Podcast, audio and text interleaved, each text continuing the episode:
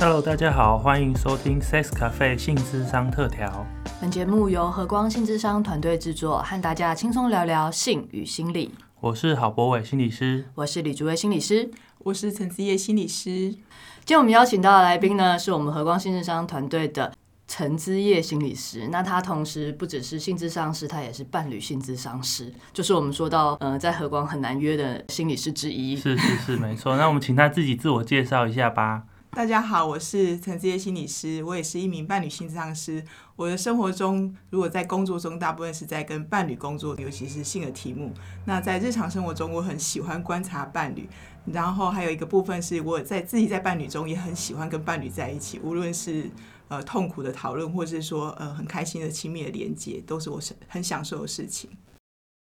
你这样，我们突然不知道接什么，很痛苦的沟通，就感觉很又很痛苦又很欢愉这样子，然后就觉得嗯好哦，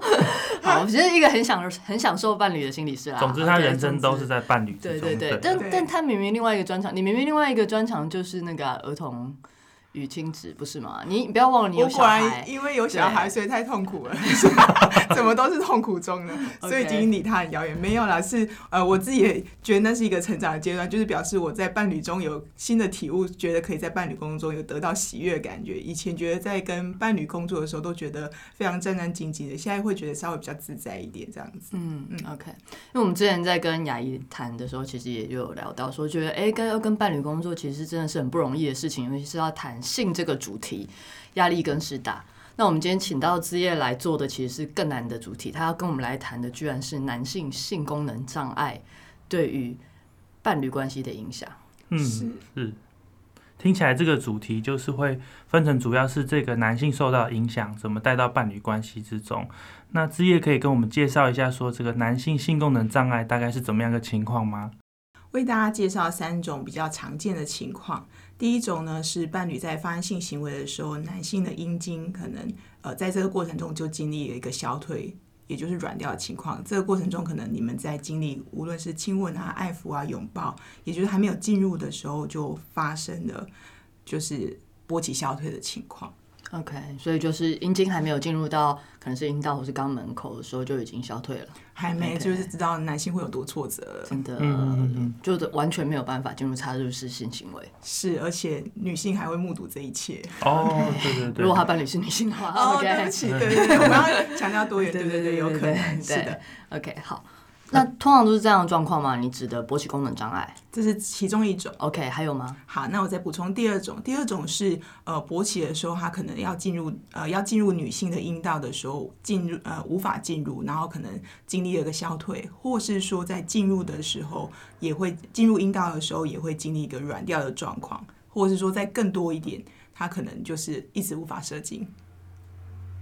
OK，一直无法射精是指？他已经顺利的进入了，然后但是勃起也没有消退，但是无法射精吗？还是说他其实是有勃起消退的状况？可能两种都有，就是他会经历到一直无法射精，到最后会经历一个消退的感觉，或是说到最后就是一直勃起的状态到无法射精，两种状况都可能有。所以听起来第一种是在呃插入式性行为的前端，然后第二种情况是在中间的过程到。可能射精的时候发生的是吗？是的，是的。嗯，那像这个是最常见的性功能障碍之一。对，就是在我临床工作的经验里面，还蛮常碰到的。呃呃，这一类的族群这样子。嗯，那还有其他种性功能？因为刚刚好像说了三种的性功能障碍。还有一种就是我们俗称很常大家听到叫做早泄，这是有时候青少年时期大家蛮介意的一件事情，这样子。早泄应该随时都蛮介意。哦，对，那我们应该是修正说最早介意的开始。哎，不对，有些人更早这样子。OK，我们实在是无法定义那个性到底是从几岁开始这样。好，所以有一种就是在呃射精有时候也是经历到呃很。俗称就是白花，就是很快就射精了，也就是不是在他预期内他就射精了。那有可能是在还一样是还没有进入的时候就射精了，嗯，所以一样女性又呃就是伴侣又目睹了这一切，然后他自己也经历了这一切，这样子。OK，嗯，OK，所以其实刚刚讲的状况，它大概都分成两种，一种是在进入前可能就勃起消退，或者是就已经射精了，那这可能就是我们俗称的什么不举啊、早泄。那其实换换成性质上式的语言，就是勃起功能障碍跟呃过早射精，还是自主控制困难，OK，对自主控制射精困难。OK，那另外一种是在进入之后。嗯，OK，那早泄所谓的早泄也是有进入之后的状况吗？是的，早泄一样是进入之后也是经历很快的射精的感觉，有可能是一分钟内啊，然后像有些人就是可能就是可能抽插几下，然后甚至三十秒内他就经历一个射精，那这个经验通常都不是男性想要的。嗯，OK，所以这两种其实是我们算是日常生活中蛮常听到嘛，或者对啊，我们对啊，对在啊，看到那种广告，就是是那种，壮阳药里面通常都是针对第四台都一定有这种广告。对对对对，然后那个什么广播电台啊都一定有。诶，所以像刚刚之夜有讲到说那个早泄啊，所以我想知道说，我想很多那个男性朋友也会很想知道说，所以只要是不如我预期的久，譬如说我希望是十分钟，或我希望是五分钟，不如我预期的久，然后就射精的就叫早泄吗？原则上我们可以从两个面向来看，第一个是当然，如果你自己个人很不满意的话，然后我们有一个刚刚不是有一个俗称叫做自主控制射精吗？意思是说，如果你自己很不满意的话，那对你来说比较是你个人困扰。那另外一方面叫做伴侣也会有一些抱怨，觉得伴侣觉得不满意，不呃在性里面觉得不满足啊，也会造成关系上的影响。OK，所以意思是说，它定义上比较是着重在呃主观的感觉，而不是有一个客观的评断，譬如说呃截取 三分钟之内，或是一分钟以内，或者是因为我也知道有些人看了 A 片之后，认为一定要维持勃起，譬如说三十分钟才算是雄壮威武，对，才算是刚好这样子，对对，所以这部分是没有一个客观的标准嘛。它早些其实或者自主射射精控制困难，它没有一个很具体的明确的定义。那大致上我们都是以国际性医学学会是指是说，呃，进入之后太快高潮射精，大概是抓一分钟左右的时间。哦，一分钟，所以其实要真正到医学上面需要处理的是一分钟以内就射精的。通常来到我们这个之前，他们通常已经是去那个泌尿科已经检查过，生理上没有太大问题，生理上没有问题。对才会来到我们手中。了解，所以在心理上的话，我们就不会看这种客观的时间，反而是他们主观上面自己的满意程度跟伴侣的满意程度这样子。对，因为有些男性他觉得三分钟他还是不满意。哦，OK OK，那我就很好奇，既然这样的话，看起来男性承担很多的压力，一直聚焦在自己的阴茎的表现上，那这个会怎么影响到伴侣的性关系呢？OK，所以这还蛮长，大家哎，之前如果听过第一集就知道，焦虑其实会引发就是蛮多在性上面造成蛮大的影响。意思就是说，我还蛮常在工作中，就是呃跟伴侣一起工作的时候，描绘他们的性行为呃反应的时候，就会发现他们的所有的焦点在性的当中，几乎都会一直全神贯注的阴茎勃起的状态，以至于他们很快的就会经历勃起消退的一个情况。那你就知道那个时候很像是一个做功课的情况，几乎都会是聚焦在他勃起的程度啊，有没有消退的情况。所以第一件事情是他一定会让性这本身形成一个蛮大的紧张跟焦虑。哦，两个人都要注视着那个阴茎，真的是压力蛮大的。嗯，OK，所以其实他，我觉得听起来简直不只像是做功课，还像是一个考试。是对，就是这个现演出场，上台对对对，演出要你到底能不能表现出来？然后好像整个性的过程中，重点都在于这一根阴茎它可不可以发挥他们理想中应有的功能。是，也就是我们社会文化所期待，应该比如说维持够久啊，要赶快插入啊。然后这个也一样，回到第一季，就是我们对于性的知识会认为性里面有时候局限在只有那个性器交合这件事情，所以就会很快着急的说，哎、勃起了，勃起了，赶快进入。OK，那赶快进入，万一又消退了，就又更焦虑。是的，是的。OK，好，那在这样的状态下还会有什么影响？因为这听起来也顶多影响到这一对伴侣在性上面的互动。那如果性这个部分可能没有获得完全满足的话，还会有什么其他的影响吗？呃，可能大家经历了，如果哎，大家有没有感觉到，就是过去有说，哎，一朝被蛇咬，十年怕草绳的经验，意思就是说，你经历了一次的挫败，然后男性勃起，其实在我们社会文化里面是承受蛮大的压力，就是阴茎其实有千斤重这样子，所以他们其实涉及到是一个男性就觉得哇，天哪，我怎么我竟然连勃起这这么容易的事情都做不到，其实是很伤男性自尊的。意思是说，就是经历一次的挫败之后，对于双方都其实是蛮大压力，就是在性的自信上就会呃大大降低，所以你就可以感觉到，呃，除了当事人其实很焦虑之外，他的伴侣其实也会蛮焦虑的，所以一加一的焦虑，其实在那个现场都是一个焦虑蔓延的状态。所以那时候，通常我们在我们工作经验里面，就是经历一次或是几次的呃勃起消退的情况之后。我们在猜测，就是整理起来，几乎大致上后面就会经历节节败退的状态。意思是说，它会形成一个负向的循环，就是焦虑引发后面很多的性上面的的挫败。嗯，我自己在接嗯个别职场的时候，也常会遇到的状况是，如果已经进入像资业说这种恶性循环之后呢，就会开始逃避可能会发生性的情节，就是说。就开始变得早睡啊！哦，预期说他可能会失败，我就先回避对，干脆就直接回避这个情境，因为这个东西的压力已经变得越来越大。然后到后来就是尽量不发生性行为，或是每次发生性行为的过程中，其实双方都很不愉快、很紧张。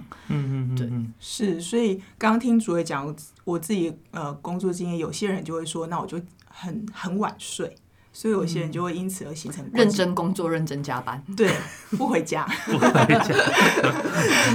或者是说在自己的房间里面、书房里面做自己的事情。哦，OK，尽量回避。那真的蛮影响到伴侣之间的关系，因为呃，另外一方一定会感觉得到这件事情正在发生。嗯嗯嗯，是。所以感觉就是说，哎，除了性上面被影响，慢慢的也蔓延到关系，因为日常生活总是在需要的时候，好像他都不在。好，在性上面，那这个会影响到伴侣关系。是的，就是呃，刚刚博伟已经提到，会影响到拉出来，就是性关系已经会影响到关系。那关系的层面听起来就会几乎你所想到的都可以影响。比如说刚刚大家讲到的作息的时间，有些人就会抱怨另外一半，就是为什么你都不跟我同时上床？那你在另外一间房间在做什么？哦，为什么你最近常加班？你为什么都不回来？嗯，然后又会可以，大家可以无限想象。你已经呃，我们吃饭时间都很少了，然后你又很晚睡觉，然后开始就会蔓延到过去所有你在猜很小的事情，无论是家事是谁做啊，然后呃，可能去哪里做，比如说你们要去一个旅行，谁都不做事情，开始就会。呃，无关紧要的事情，过去的小小累积的小抱怨，这时候就会拉近到关系，去形成一个关系上的冲突，新仇旧恨一起都涌上来的感觉，真的是。是。但我刚才听的时候，我也想到另外一种可能，会不会那个伴侣反而会觉得，因为对方一直无法。勃起或者是一直不顺利，会反而觉得说是不是我不够有性吸引力啊？因为可能不见得一直都是这样子的，然后或者是认为说，哎，你会不会其实在外面有更喜欢的对象？可能会不会是就是不吸引你啊？会不会有这种心情出现？这必然是一定有的，就是这也是我们还蛮常听到的一个很多心声。那这个状况通常比较是发生在呃相对来说是女性的伴侣，他们会经验到就是常经验到我是不是一个很没有魅力的人，然后我是不够吸引力，甚至有些人就会刻意做很多的改变跟打扮。那如果对方又无法勃起，就是如果他学了更多的技巧，然后做更多的那个打扮啊，穿性感内衣啊什么，但对方又无法勃起。会，你就知道他们的压力或是他们的自尊有多受伤了。OK，嗯，我刚刚又想到，那反过来，如果男性这边发现他的伴侣，假设是女性，他已经尽量的施展他的性魅力，那我的压力又会更大。我想说，天哪，那是不是这时候我再不勃起，真是太对不起他了？这样子，对，感感觉又更加深那个恶性循环。是，所以讲到这边，大家有没有感觉到，其实勃起消退这件事情造成那个？我就听到一个一个的时候，就觉得哎，压力其实蛮大的，超级超级的，嗯。对，而且还有可能会默默开始收到补药，啊，这个这个暗示也太强了吧？对，就早餐的时候，哎，就加一杯补药这样子。对，这确实也有，就是我自己不小心会滑到说，哎，有些人会用中医的方式，对对对，可能你最近太累，身体不好什么的，然后就开始默默帮他进补。我觉得这也是有可能发生。确实，对，因为有些男性如果说，哎，他很累的时候，确实真的也会经历一个勃起消退的情况。嗯，那搭配起来，就是讲到未来，我们可能会在番番外篇的时候再邀请职业来讲，就是如果这个时候刚好又有怀孕的需求的话，那简直就是噩梦了，就是啊，不孕的状况出现的话，是是是是的，好，越谈越沉重，我们来谈谈，还有点开心的、就对对对，就越谈越沉重这样子哈。那我们来谈谈，那如果说是像这样的伴侣，尤其是已经恶性循环这么长时间，进到了所谓的伴侣性智商之中的话，那到底要怎么处理呢？OK，好，如果真的能够进来伴侣心智上，我就会说哇，真的是太开心的一件事情了，因为大家已经就是在过程中，想必他们来到这个之前，已经经历过非常多的呃，无论是讨论啊，或是努力，经历了很多的挫败，所以我们来到现场可能会进行三个。有三个部分会呃稍微有一些重点是跟他们讨论，也就是我们说的第一个是会先让他们准备好来谈的心情，就是形成一个合作的模式，不再是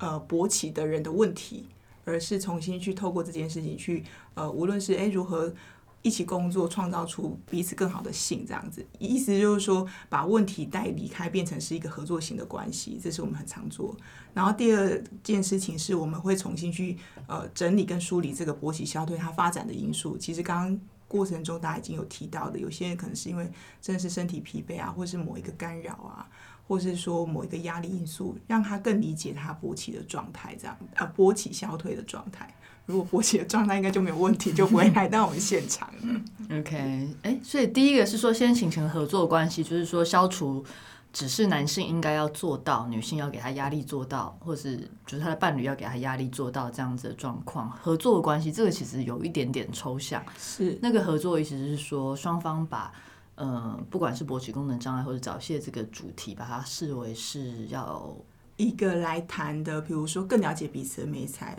比如说，随便举例好了，就是诶，比如说有一个当事人来到现场啊，就是说，诶，我经由勃起小退，我就觉得我是我我的问题这样子。可是另外一半他可能我们经由在现场，无论是做关系的连接或是厘清的时候，就会发现对方他会真心的觉得这不是他的问题，是不是也我可以多做些什么，让我们的进行性的时候感觉更好？那这时候有时候另外一方就会觉得你。就是对方没有把他这个勃起消退视为一个问题的时候，会带来他很大的放松，或是说关系上的连接。哦，所以意思是说，从指责某一个人转换到说这个事情是可以被关系里接纳，所以我自己可能也放松一些，所以就进入到合作关系，是想想看我们可以一起怎么去调整或者是改善，就变成两个人一起的目标，不会是单一一个人的压力。是，而且他说不定也会经历到啊，原原本他觉得这是一件难以启齿，或是甚至带一种呃很低自尊的状态，可是在他经验到伴侣其实并不是这么看他的时候，其实也会重新有一个视野，觉啊，原来我所想象的伴侣会怎样怎样看我，原来他不会是如此，有时候了解了解，接着也会影响到关系。是是，嗯，真的有时候是蛮多是自己想象出来的。对对对对。那第二个刚刚讲到，就是说去厘清里面可能影响的因素，那这应该非常复杂吧？非常复杂，就是大家有听过第一季，就是可以知道影响性的因素有非常非常多。那大致上可以从三个层面看。第一个就是有时候我们对于性的方面有很多的知识跟技巧上的缺乏，所以形成一个压力在里面经历一个消退。然后或是说第二个阶段是可能你过去有一个无论是经验啊，或是是说你过去的发展上的脉络，然后总之在那个现场里面你也经历了一个突然，比如说你做爱的时候就想起有某一件事情，然后无论是工作上的压力啊等等，你突然经历一个消退，也就是你不在性的现场。那也有可能刚刚大家讲的就是会用一些呃补充自己体力，也就是你可能工作压力或是身体的状态并不好的时候，也会形成一个消退，或者说我们蛮常见的就是呃大家在准备性的时候，有一方其实并没有准备好要进入性的时候，其实也会有一个紧张感，都是有可能的。总之就是我们无法在呃这个短短时间去说到底是什么原因，但是我们所做的事情就是会让他知道很清楚的知道你大概是一个什么发展脉络，经历了这个勃起消退。嗯，因为其实蛮多男性在感呃，在经验到不管是呃过早射精或者是勃起功能呃勃起消退的时候，其实都会觉得直觉都会觉得是生理上面的因素。嗯是对，就觉得哎，既然是阴茎的功能，那应该是身体上面出了什么状况吧？但其实，在进来谈之后，会蛮常发现，哎，其实不仅仅是身体，因为他们常常去检查完，身体也是健康的，没有问题的。是是是，是那反而是心理的状态，然后甚至于是技巧的状态，可能会有很大的影响。嗯是嗯，所以听职业分享就知道，假设是心理的影响的话，哇塞，就是跟你前半生所有的经验可能都有关系，需要一个一个去梳理它，这样子。嗯，对。然后在我们工作现场会常经验到，就是一个个梳理之后，到最后去连接到他的勃起小腿的时候，大家突然现场就会觉得啊，原来如此，这样子吗？对我不是很奇怪，我是啊，原来这个小腿才是正常的。哦，这好重要、哦，是真的真真的真的，因为真的很容易觉得自己不正常。嗯，是嗯，那第三个呢？有第三个吗？第三个就是我们会重新，就是大家呃一样都会有想象中，哦，原本我们经验到的性应该怎么样，比如说哎赶快插入啊，或是局限在就是一定要有性器交合的性，那我们就会透过这些美材去创造出他们新的性的互动方式，作为他们连接的方式。意思就是说，即便有这个无论是消退上的困扰也好，我们把它称为是重新调整为，如果我们想要发生性的时候，怎么样才是我们彼此喜欢的。然后彼此协调这个性上面怎么做，然后去调整做法，这样吗？对，所以比较是从呃，在第二个元素中讨论出来的东西，再重新调整他们的性行为过程中，怎么样可以去调节那些可能会引发可能勃起消退的那些心理因素，是然后，去用第一个所建立出来的合作关系，共同创造出新的性行为的模式，是。然后是可以让双方都享受并且体验其中的。是的，因为这核心其实是有新的互动方式可以带来放松，同时也可以让他们重新经营到一个新的连接的方式。嗯，所以里面也会包含一些技巧的教授喽。是的，所以有没有很复杂？哇，很复杂的心理，然后还要技术这样子，还有一些知识，还要知识，对对对，但我觉得男性来讲啊，要学技术，他们可能是比较愿意，但是前面这两个要去开始做一些心理调整啊，跟认识自己的状态啊，这个部分，我猜应该会是一开始在进来的时候会比较没有预期到的。是的，是的。嗯，但是我自己工作起来，就是通常会经历过勃起消退，这这不是一个绝对的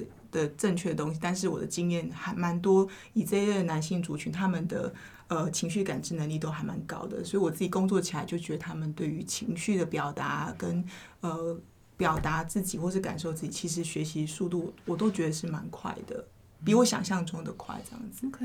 OK，、嗯，所以好像是说，其实某些程度这些勃起功能障碍的男性们。本身在自己生活中，其实他可能就有很多情绪或是感官的敏感在，他其实是很敏锐于这些事情的。是是，但透过这样子的梳理之后，更发现自己是谁，然后更发现我这样的特质怎么影响我的性，是这样。是，那如果就博伟这个部分，我突然想到一个可以补充的点。通常因为他们的感知能力很强，所以必定很容易受到干扰。然后这个在性当中就会很容易因为一个讯息啊，想到什么事情，或是一个感觉不对劲，就会经历一个消退的感觉性的干扰，嗯对嗯嗯嗯，OK，所以这真的是要重新学习跟调真的整才真的非常。不容易。OK，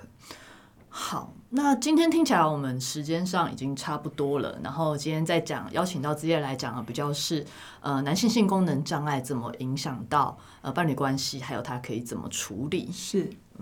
那因为时间的关系，我们今天都比较着重举例在勃起功能障碍部分，好像不太可能再把早泄一口气讲完，那应该是 可能又再做又 要再二十分钟了这样。但这样听下来，已经觉得非常复杂跟真不容易的真的，了。嗯嗯嗯。是，